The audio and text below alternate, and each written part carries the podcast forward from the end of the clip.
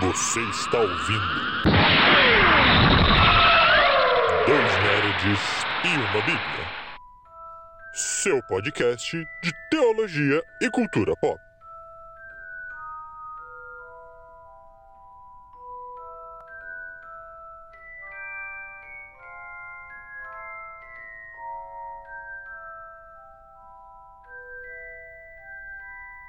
Sejam muito bem-vindos, meus amigos e minhas amigas, a mais um Dois Nerds e uma Bíblia. Eu sou o Roberto, seu host de plantão, e estou aqui hoje com meu amiguinho, Lucas. E aí, pessoal?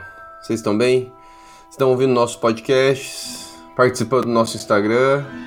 Estamos aqui para falar mais uma vez com vocês, seis e meia da manhã do dia 8 de dezembro, para fazermos mais um podcast aí com vocês e dessa vez de um assunto que eu sou apaixonado.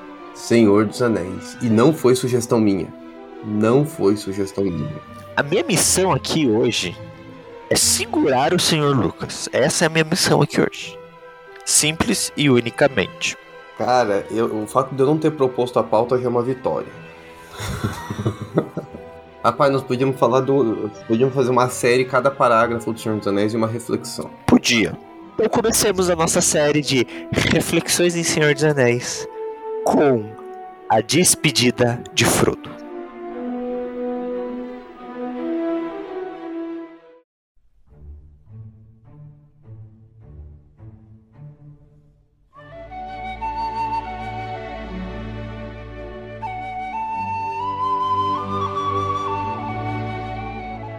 Então Bilbo acordou e abriu os olhos. Olá, Frodo, disse ele. Bem, hoje ultrapassei o velho Tuck. Então ficou tudo certo. E agora acho que estou pronto para fazer uma outra viagem. Você vem? Sim, eu vou, disse Frodo. Os portadores dos anéis devem ir juntos. Aonde o senhor vai, mestre? exclamou Sam, embora finalmente percebesse o que estava se passando. Para os portões, Sam, disse Frodo. Eu não posso ir. Não, Sam. Pelo menos não por enquanto. Não além dos portões. Embora você também tenha sido um portador do anel, mesmo que por pouco tempo, o seu tempo pode chegar. Não fique muito triste, Sam. Você não pode sempre ficar dividido em dois. Terá de ser um inteiro, por muitos anos. Ainda tem muito para desfrutar, para ser e para fazer. Mas, disse Sam, com as lágrimas brotando em seus olhos, achei que o senhor também ia desfrutar o condado por muitos e muitos anos, depois de tudo o que fez. Eu também já pensei desse modo, mas meu ferimento foi muito profundo, Sam. Tentei salvar o condado e ele foi salvo, mas não para mim. Muitas vezes precisa ser assim, Sam. Quando as coisas correm perigo, alguém tem que desistir delas, perdê-las, para que outros possam tê-las. Mas você é meu herdeiro. Tudo o que tive e poderia ter tido, lhe deixo. E também, você tem Rosa e Elanor. E o menino Frodo virá, e a menina Rosinha, e Mary, Cachinhos Dourados e Pippin. E talvez ainda outros mais que eu não consigo ver. Suas mãos e suas atenções serão necessárias em todo lugar. Você será prefeito, é claro, enquanto quiser ser, e o jardineiro mais famoso da história. E você lerá coisas no livro vermelho e manterá viva a memória da era que se passou. Assim as pessoas se livrarão do grande perigo e amarão mais ainda sua terra querida. E isso o manterá tão ocupado e feliz quanto alguém pode estar, enquanto prosseguir a sua parte da história.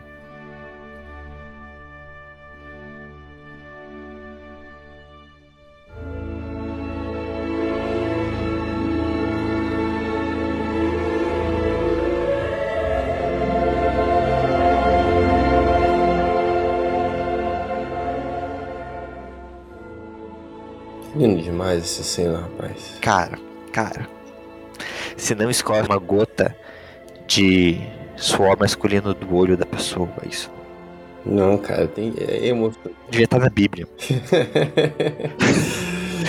Gente, pra quem, pra quem não, não sabe, esse trecho está no final do Retorno do Rei, né? O último livro da trilogia aí do Senhor dos Anéis, da, da, da, da, da grande saga aí do Tolkien.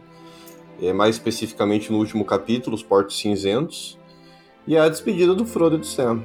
Né? Um momento muito marcante. Para quem acompanhou a todo Senhor dos Anéis sabe a, a amizade que esses dois têm, a proximidade que esses dois têm, muito é, o nível de companheirismo assim invejável. E nesse momento eles têm que se separar. E a gente quer falar um pouco sobre isso com vocês hoje. Fazer um pequeno contexto aqui pro pessoal que só assistiu o filme e não leu o livro. O, o livro ele tem uma finalização muito mais ampla do que o filme. Então, muita coisa é diferente, principalmente no final. Eu acho que a adaptação cinematográfica do Senhor dos Anéis é maravilhosa e ela adapta muito bem a história.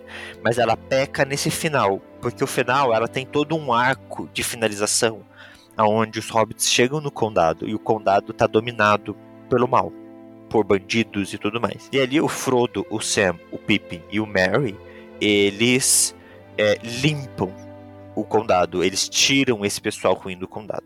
Após eles fazerem isso, Frodo e Sam ainda moram juntos por algum tempo. É, o Sam casa e leva a esposa para morar junto no bolsão. E eles ficam algum tempo ainda morando juntos, com o Sam sendo ali aquele servo fiel. Além de amigo, ele é servo Frodo. É, ele é o, o, empregado do Frodo. Ele serve essa função, ele vive essa função. Então, no, no, que no filme às vezes parece que é algo que se passa em dois dias, um mês, no livro aqui passam-se anos, né? O, o Sam casa, ele tem filho, e o tempo passa até que o Frodo finalmente, tanto o Frodo quanto o, o Bilbo, é, chega o momento deles irem embora. Então a gente tem toda um, um, todo o sentimento de que, cara, agora eles vão viver os felizes para sempre para eles. Finalmente é o final que o Bilbo imaginou pro livro dele. É, a parte mais difícil do Bilbo era essa. Qual que é o final do meu livro? Qual vai ser o final? E aí, quando ele finalmente descobre que o final dele vai ser e todos viveram felizes para sempre, e ele propõe isso pro Frodo, eles estão finalmente indo viver isso, esse final indo aos portões. Então a gente tem todo um, um, um peso sentimental que acontece aqui na perspectiva do Sam, porque o final do livro e aí o meu amiguinho vai concordar ou discordar de mim, para mim é muito mais sobre o Sam do que sobre o Frodo. Desde o momento final de Mordor, aonde o Frodo leva o veneno da aranha, que eu não vou lembrar o nome, para mim, o protagonista da história, qual que é? Laracna da Laracna. Para mim, o protagonista da história se torna o Sam. É, o, o Frodo ele já tá assumindo o papel de portador do anel que ele assume. De certa forma, o Frodo já sabe o que vai acontecer com ele. É, o livro ele deixa isso muito claro e os filmes também fizeram isso muito bem.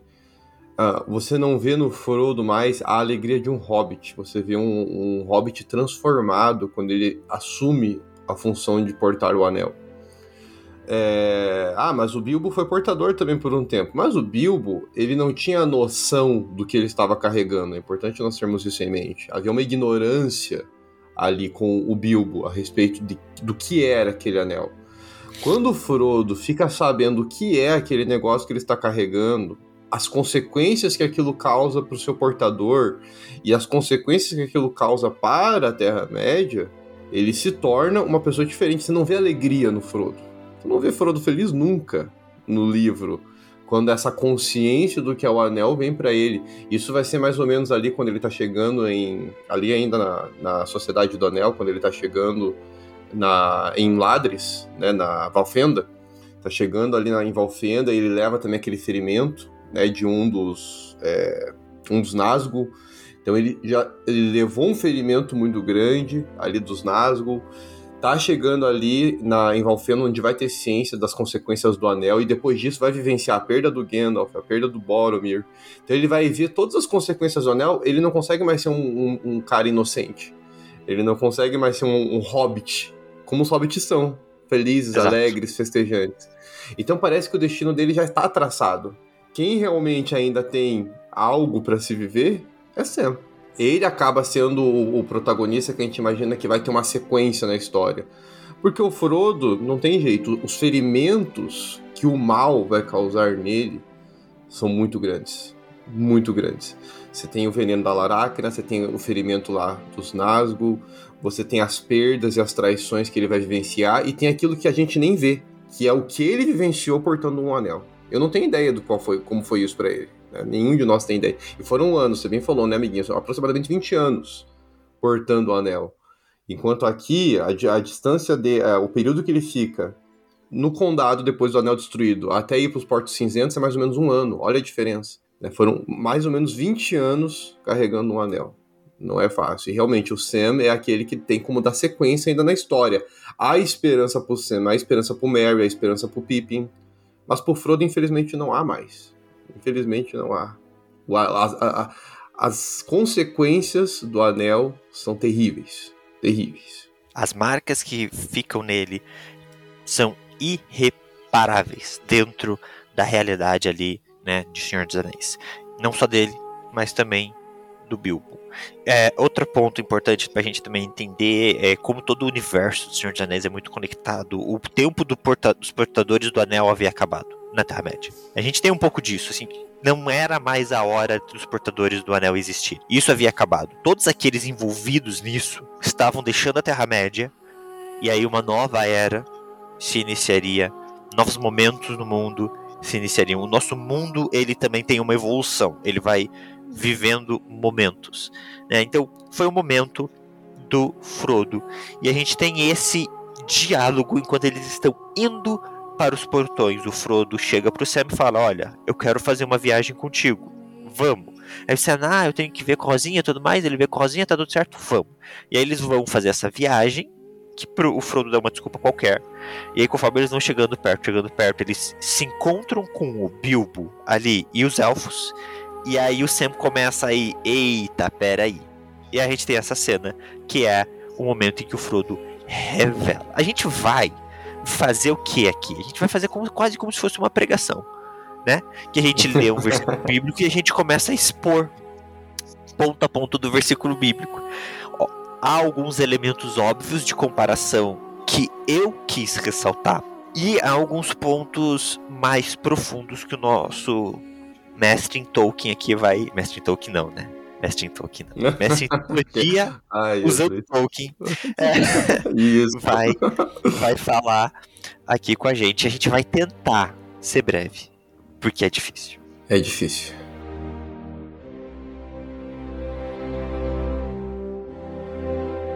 Então vamos pro primeiro diálogo mesmo ali, a partir do não, Sam. Tá. Começa aí eu vou indo com você então, que é melhor, que daí eu vou vendo onde é pra delimitar, porque senão eu me empolgo, cara. Eu me empolgo mesmo, eu tenho dificuldade pra, pra me manter. Gente, eu tô tentando deixar mais simples aqui, mas agora o Lucas me deixou com uma pulga atrás da orelha. Então a gente vai começar com a seguinte frase: Para os portos, Sam. o que são os portos, Lucas? Fala, fala. Portos cinzentos. Portos cinzentos eles têm um significado muito bonito na Terra-média, né? Tanto o mar quanto os portos cinzentos, porque os, os, os elfos, uh, os deuses da Terra-média, eles habitam em além-mar, né? Eles estão além do mar. É, os Valar, a gente falou eles em alguns momentos dos episódios. Então, ir para os portos cinzentos é ir para o lugar onde você consegue encontrar meios de voltar para a origem, de voltar da onde nós não deveríamos ter saído de ir para o paraíso. Em todo Tolkien, a gente vê várias vezes os elfos, que são os, os mais antigos seres da Terra-média, né? estão entre os mais antigos seres, com muito saudosos com o mar. O mar dá essa ideia de saudosismo com eles. E os Portos Cinzentos é um dos lugares onde ficam esses elfos. O Círdan, que é um dos anciãos dos elfos, um dos primeiros elfos, a gente crê, habita ali. E o fato então deles estarem indo para os portos já nos dá uma dica é, Frodo e o Bilbo foram convidados a voltar para casa, voltar para a origem, a ir desfrutar do descanso junto com os Valar. Isso é, é maravilhoso, né? Para quem conhece o universo de Tolkien, ter lido isso aqui no Senhor dos Anéis, você já vê uma dica do que vai acontecer com os dois hobbits. Né? E isso tem um paralelo com a nossa vida cristã, né? Nós não estamos é, vivendo nessa vida e tendo esperança apenas nesta vida, neste mundo, neste momento. nós aguardamos também um descanso. Que não é nesse mesmo é, plano, nessa mesma habitação, nesse mesmo lugar ou dessa mesma forma. Há algo que nos remete à nossa origem no Éden, o qual nós ansiamos voltar. Só isso que eu queria dar uma primeira palhinha. E eu vou aproveitar e vou fazer um comparativo com o final do, da viagem do peregrino da Alvorada, aonde o nosso querido rato vai para a terra de Aslan, pós-mar. Muito semelhante à linguagem ali usada por Lewis para comunicar uma ideia parecida, até porque né, havia uma certa rixazinha entre os dois, então acho que se utilizam de elementos Parceria. semelhantes. Parceria, né? Eram amigos. Eram Zero. amigos. aquela amizade a, a- que afia uma a outra e um faz o outro ser melhor, né? Tipo, ó, eu te desafio a escrever melhor do que eu, vou lá, eu vou melhorar, eu vou melhorar, isso aí. Mas é muito semelhante, eles usam elementos parecidos para comunicar a mesma ideia, que além do mar estaria ali o local, né, dos deuses, de Aslan, muito parecido. Primeira pergunta, que outras histórias se us- ele- usam elementos parecidos? Fica essa pergunta, se você lembrar, você coloca nos comentários. A gente vai para o próximo ponto. O Frodo, ao consolar Sam, deixa para ele uma noção é, de que Sam tem que ser inteiro e não dividido. Então, amiguinho. É interessante a gente ver a devoção. O Sam ele é, um, ele é um cara muito devoto às responsabilidades dele. É, lá no, no Sociedade do Anel, a gente já vê esse. Ele é jardineiro, né? Ele é jardineiro do Frodo e do Bilbo, ali, do, ali na- no condado. E a gente vê o quanto ele é servo mesmo. Ele ama a família Bolseiro. Ele ama servir a família Bolseiro. Então, quando ele é convidado. Convidado, né? Convocado, de certa forma, ali a acompanhar é fazer o quê, né? o Gandalf meio que não deixou muita opção. É, quando ele recebe essa convocação para acompanhar ali o Frodo, é, inclusive, abrindo parênteses, né? Não é só o Frodo e o Sam que saem na viagem, né? Nós vemos no livro, tem outros companheiros. Também não é só o Merry e o Pippin, tem mais dois hobbits que estão juntos, né? Em toda essa, essa viagem ali que o Frodo fará. E então o Sam, ele entra junto na história para ser um servo fiel realmente. Não, eu sou o servo do Frodo e eu vou até o fim com ele. De certa forma, o Sam até sacrifica sua própria vida, seus sonhos, suas vontades, para atender o Senhor Frodo. É, esse é o, a missão dele. Só que quando acaba a missão do Anel, o Sam, de certa forma, ele continua tentando viver essa devoção ao Frodo, mas ao mesmo tempo tentando construir a sua vida. Então ele se casa com a Rosinha, que era o- a paixão da vida dele, eles têm seus filhos, e ele tem que construir a sua vida, só que ele fica dividido, né? Ele fica numa crise ali, porque ele quer cuidar do Frodo, que tem essa na sua vida, na sua é, é, as marcas do um anel. Então ele quer cuidar do Frodo, ele quer atender o Frodo, ele quer ser a melhor companhia que o Frodo pode ter, mas ao mesmo tempo ele quer ser o melhor marido, o melhor pai e tudo mais. E isso está deixando ele dividido. Ele está vivendo, de certa forma, entre dois mundos. E aí o Frodo fala para ele, ó, não é hora de você vir comigo para os portos, né, para para Leimar, não é hora de você ir lá para para Amã comigo. Não é o momento, porque você ainda tem muito a viver. Para mim, Frodo, não tem mais o que viver, porque as feridas do anel foram muito grandes. Ne- Nessa vida aqui na Terra-média eu não consigo mais desfrutar de alguma alegria. Eu preciso ir encontrar os deuses, né? Preciso encontrar a- as terras de descanso. Mas você ainda tem muito a viver. Você tem esposa, você tem filhos, você vai ser prefeito. Você não pode ficar dividido. Você precisa viver a vida que foi conquistada para você com a destruição do anel.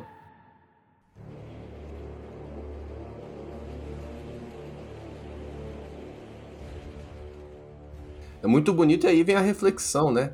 Ah, o quanto nós, enquanto estamos nesta vida aqui, Cristo conquistou uma salvação maravilhosa para nós, nos deu a garantia dessa salvação e diariamente nos dá uma chance de vivermos nesta vida, nesta terra, e o que nós estamos fazendo com esta vida que recebemos, onde nós estamos colocando todas as nossas fichas, todo o nosso investimento. Nós estamos nos dividindo e não conseguindo aproveitar nada, ou estamos aproveitando realmente aquilo que pelo qual Cristo nos designou para vivermos? essa devoção do Sam pro Frodo é muito. A gente vê isso no filme, mas o filme dá muito mais uma impressão de uma grande amizade. É, a gente não tem no filme a noção de tempo, né? Igual o Lucas falou. 20 anos carregando o anel. Ou seja, 20 anos após Bilbo sair do condado. Ou seja, eles se conhecem há mais tempo do que isso. Se eu não me engano, a diferença de idade deles é mais ou menos uns 12 anos. Sim, eles são bem mais velhos também, tem que ter isso em mente, já são adultos, é. né? No livro, no filme parece que eles são jovenzinhos, né? É porque a gente, a gente olha para eles e, igual eu vi de volta, eles falam no livro filme, né? Aos seus olhos eles parecem crianças, e parecem crianças, mas assim, eles são uhum. adultos, eles bebem muita cerveja, eles fumam e tudo mais, né? Então, 20 anos, e pensa, quando o Frodo já se tornando ali um adulto na idade dos hobbits, o Sam era uma criança. Então o Sam sempre viu quem? O senhor Frodo. Ele é 12 anos mais velho que eu, ele é o senhor de todo o bolsão, né? Então, essa visão, e isso a gente vê isso muito nítido no relacionamento deles. Quando o Frodo conversa com o Sam e fala: Sam, meu jovem, cara, me quebra. Uhum. São essas pequenas falas no livro que me quebram muito. Sam, meu jovem. E quando o Sam, fala, o Sam chega para ele e fala assim: O seu Sam está aqui. Então essa devoção uhum. do Sam pro Frodo é muito bonita. E aí é muito difícil para ele o quê? Seguir a vida. Porque o Frodo não seguiu, o Frodo não casou. Né, o Frodo não desenvolveu nada, então é difícil para ele ver quem a pessoa mais preciosa da vida dele não seguindo adiante e ele se sente preso a isso. Quando o filho dele nasce, a filha dele nasce, quem que ele pede dica de nome? Pro Frodo, sabe? A vida dele gira em torno do Frodo. Isso é muito legal, a gente vê isso muito bem. Então esse diálogo é, é, é, é a gente vendo que, que o Frodo, porque o Frodo também, isso é uma diferença muito grande do filme e do livro. No filme não dá pra gente entender o que ele é.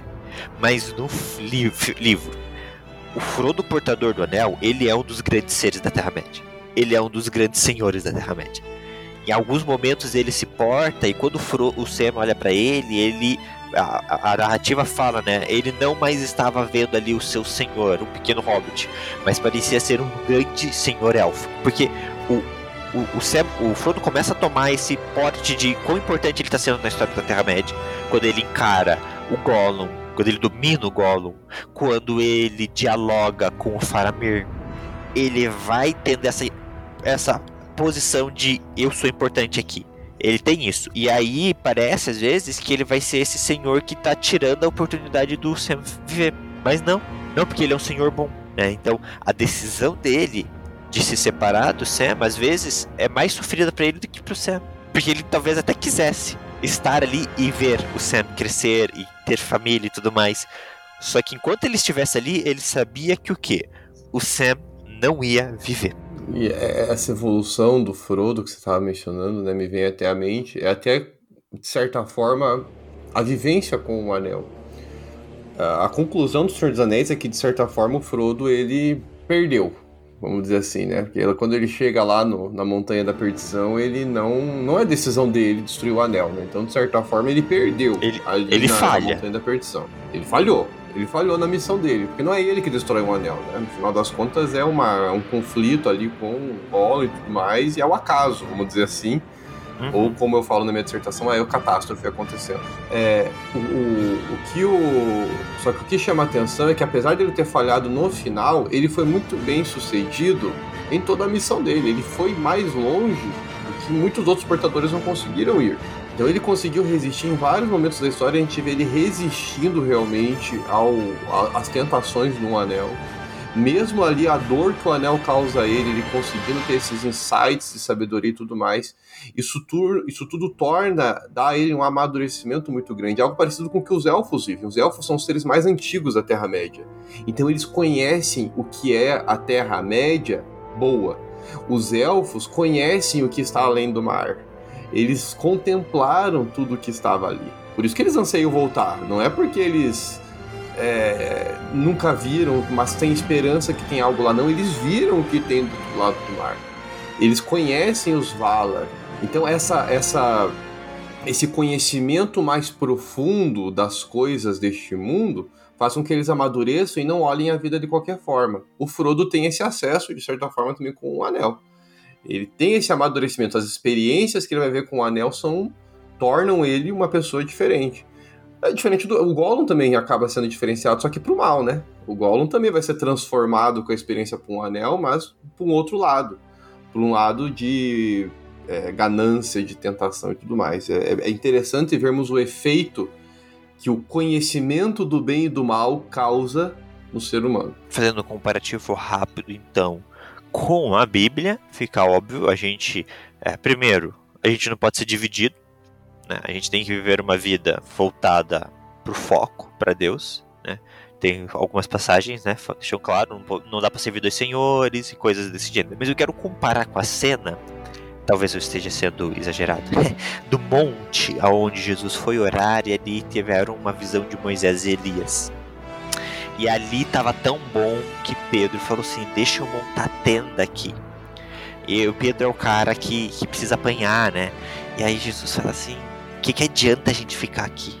A gente tem que descer o monte. Porque a gente não tem que ficar aqui. Nossa missão é lá embaixo. Então, eu vejo um pouco disso nessa cena onde o Senhor sabe qual é a hora certa.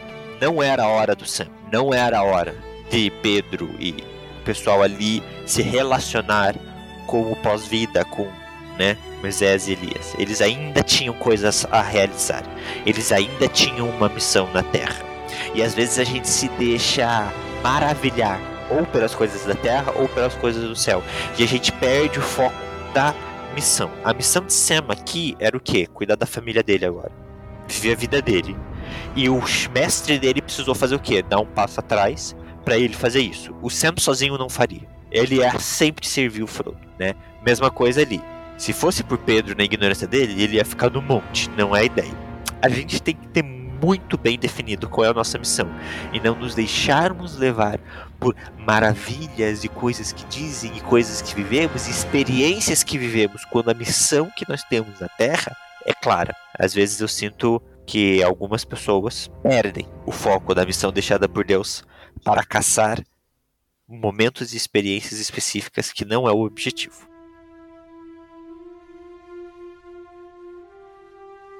Pensamento feito, passamos para a próxima parte, a parte que eu acho que é a mais literal em um comparativo cristológico. Às vezes, para se ganhar algo, alguém tem que abrir mão e perder. É, rapaz, esse trecho é pesado, né? Eu também já pensei desse modo, mas meu ferimento foi muito profundo, Sam. Tentei salvar o condado e ele foi salvo, mas não para mim.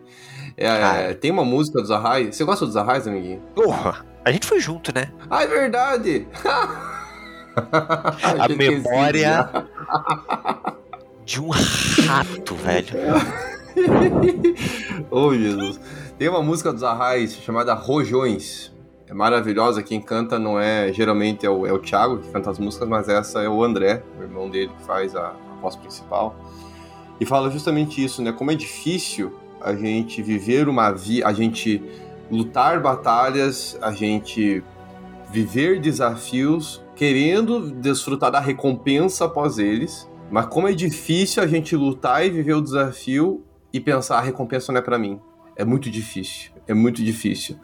E a vida do cristão, de certa forma, é isso. Né? É, o que acontece aqui com o Frodo. Cara, são 20 anos carregando o anel. O cara cruzou praticamente a Terra-média. Se você olhar no mapa, né, se os nossos leitores, ouvintes aí olharem o mapa, ele sai do condado, que é extremo oeste da Terra-média, ele vai até o extremo leste do que nós conhecemos da Terra-média, que é Mordor. Ele enfrenta tudo que é bicho no meio desse caminho, além das tentações do anel.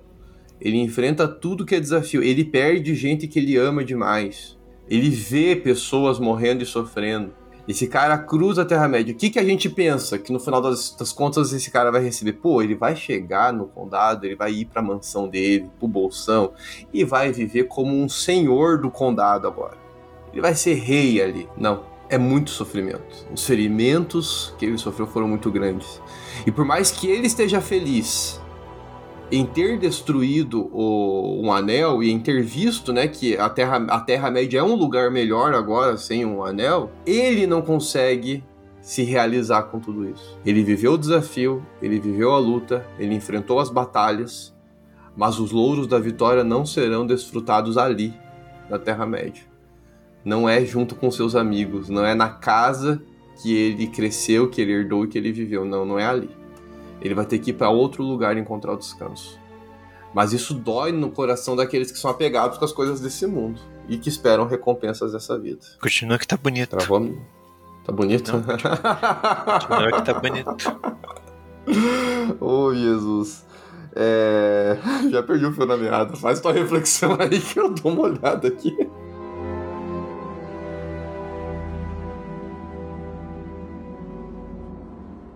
Cara, eu fico pensando. É difícil. É um texto difícil, mexe comigo. Eu gosto de ler a Bíblia como um livro. Nossa, a Bíblia é um livro, seu animal. Do que, que você tá falando? Não.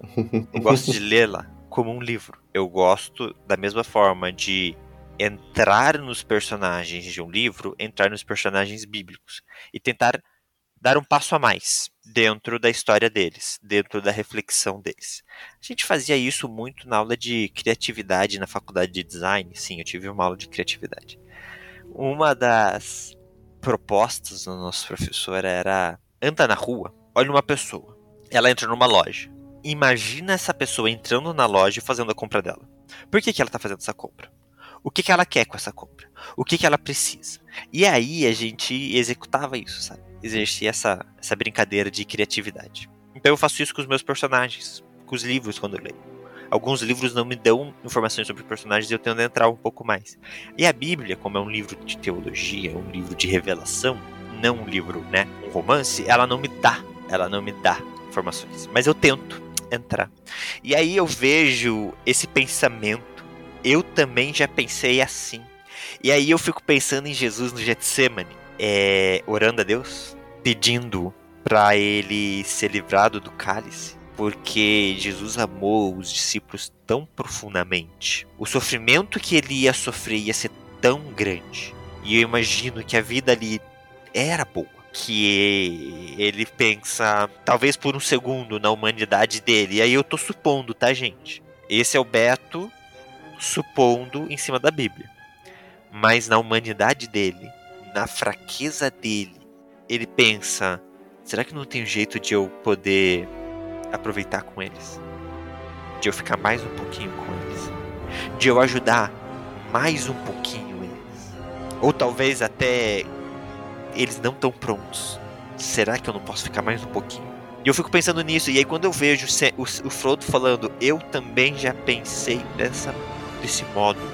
Eu entendo que, cara, foi um ano sofrido foi um ano aonde ele se preparou para essa viagem final, aonde ele se despediu de cada coisa. Ele comeu um prato e ele pensou, é meu último prato. Ele viu um amigo e ele pensou, é a última vez que eu tô vendo essa pessoa. Quando a gente tem noção da despedida, quando a gente sabe que é a última vez, é mais difícil.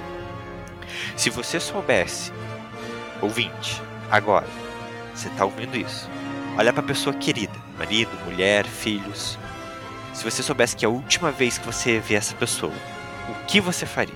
Cara, isso é muito forte para mim. Esse é, esse é o meu tipo de meditação às vezes, sabe? O que você faria?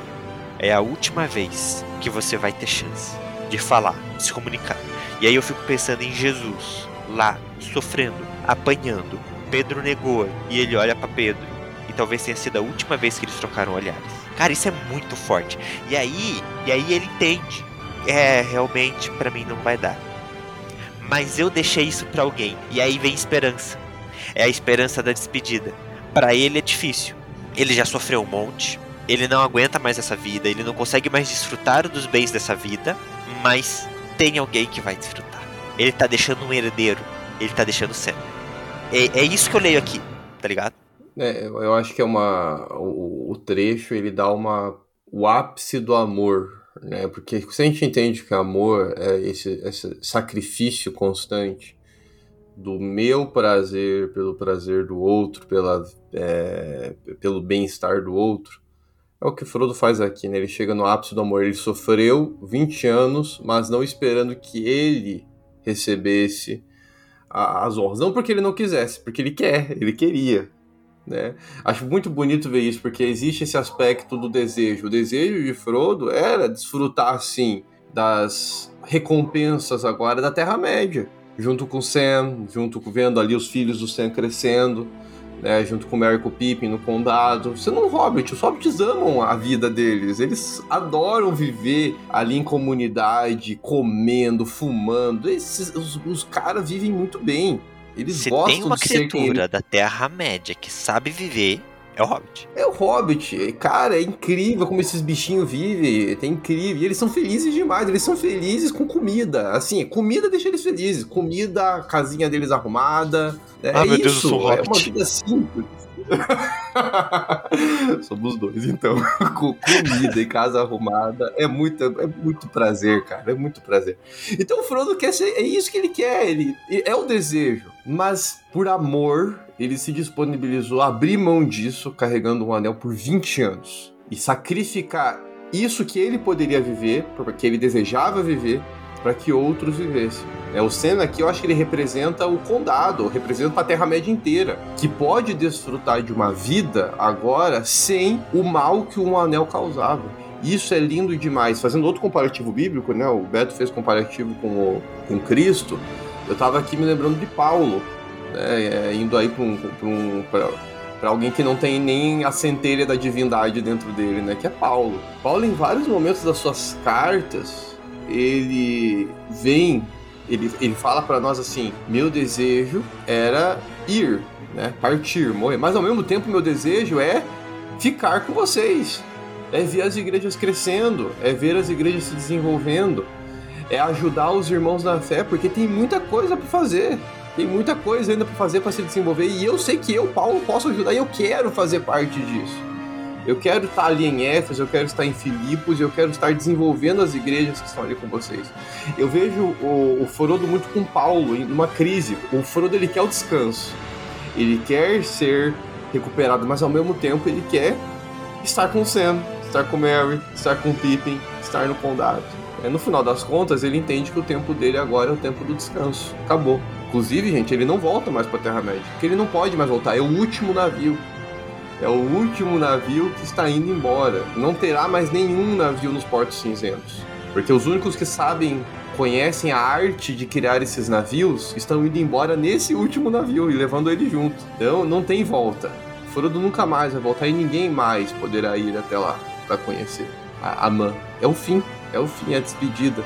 Frodo abriu mão disso.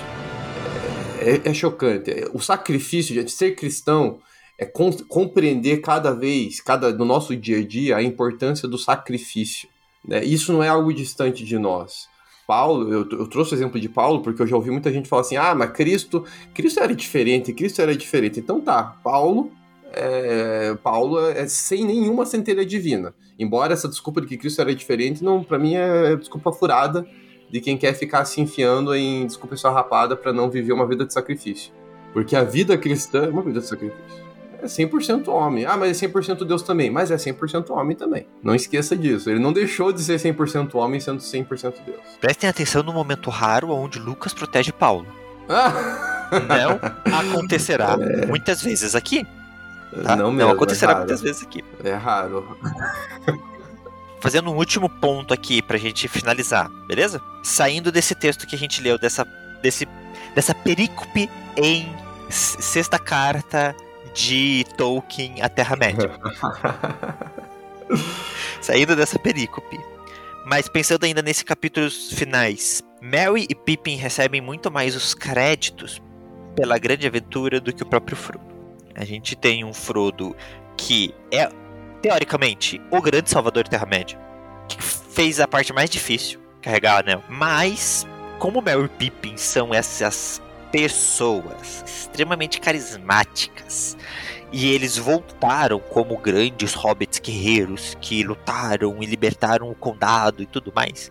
Eles se tornaram muito mais centros das atenções de heroísmo do que o próprio Frodo e a missão de Frodo do Anel.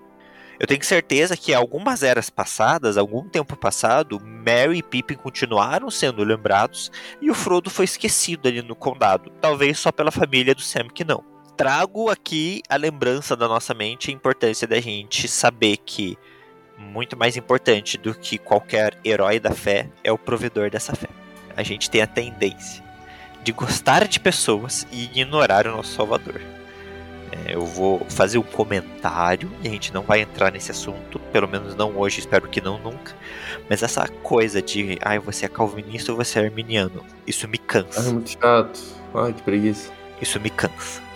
E aí, se você, querido ouvinte, tem essa tendência de buscar essas informações, você talvez pare de ouvir a gente, e aí tudo bem.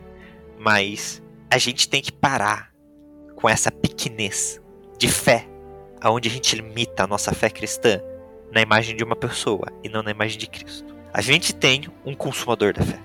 A gente tem um Salvador. Um que realizou o sacrifício. É Cristo. A gente tem que pautar o que a gente faz nele. Nós temos que respeitar e gostar daqueles que vieram depois e que construíram a nossa fé e que estudaram e que são importantes, que são relevantes, sim, mas ninguém é maior do que o autor da fé. Nenhum pastor que você segue no Instagram, nenhum teólogo que, você respeita, nenhum líder que você acha que é incrível, pode ser na sua, na minha, na nossa vida, maior do que o consumador da nossa fé.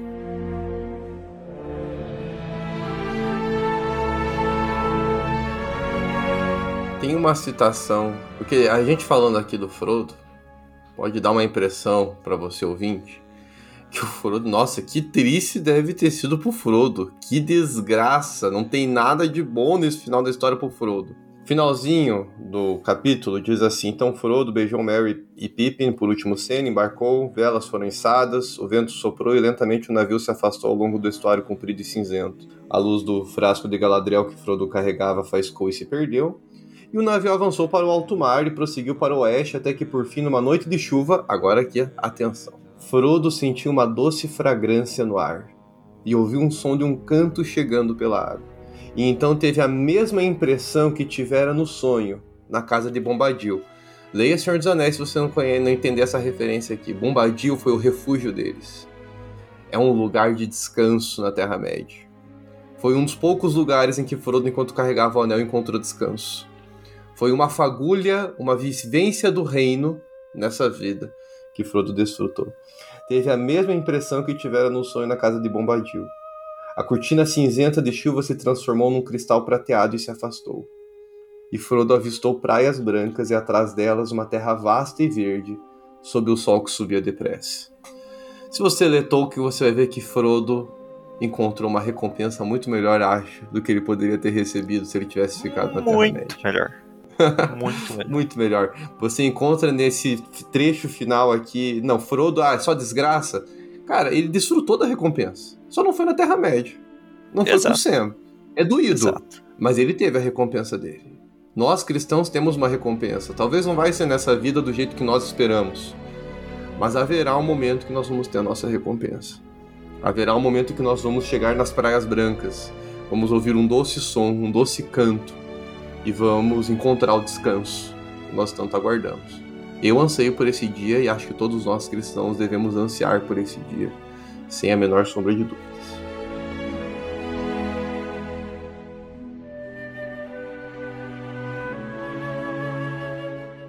É isso aí, meus amigos. Com isso já ficou claro para todos nós que sim, Lucas espera que o céu seja uma praia branca, não um bosque, não um, um jardim botânico, praia. mas sim uma praia branca, né? Porque ele vai Eu chegar lá praia.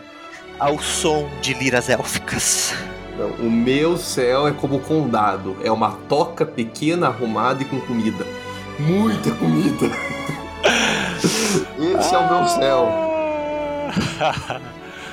Muito obrigado, você que prestou seu ouvido, que ouviu a gente aqui falar e falar e pirar e meu Deus, Senhor dos Anéis é muito bom. Eu vou reclamar sempre de Senhor dos Anéis como uma leitura muito chata. Eu vou. Mas sim, é uma das melhores leituras da minha vida. É muito bom. É que é uma leitura difícil, mas leiam o Senhor dos Anéis. Mais do que ler o Senhor dos Anéis, leiam a Bíblia. Acho que a gente não falou isso aqui nove episódios. Leiam a Bíblia e façam oração se quiser crescer. Você é velho, tá? Revelei minha idade aqui. É, até, até, Até porque todas essas reflexões que nós fazemos nesses, nesses livros que nós compartilhamos com vocês, nesses livros, filmes, séries, elas só vêm porque nós temos, procuramos viver na nossa vida uma rotina de leitura bíblica muito mais do que de leitura desses materiais. Ainda bem que você não falou. Não, porque a gente vive uma rotina de leitura bíblica. É, a gente tenta, né? Temos nossos desafios também para manter essa rotina, mas nós tentamos manter ela e é por lermos ela que a gente consegue produzir essas reflexões aqui. Então é isso aí, pessoal. Siga a gente lá no Instagram. Temos lá o Dois Nerds uma Bíblia. Temos tentado, final de semestre, somos dois professores. Temos muita coisa para fazer, mas a gente tem tentado manter, pelo menos toda semana, alguma coisa nova lá no nosso Instagram. Acompanhe nossos podcasts. Sexta-feira, toda sexta-feira, lançando aí um episódio novo. E comenta, curta, compartilha, fala com a gente, reaja. Nós queremos aí ouvir o feedback de vocês. E até mais.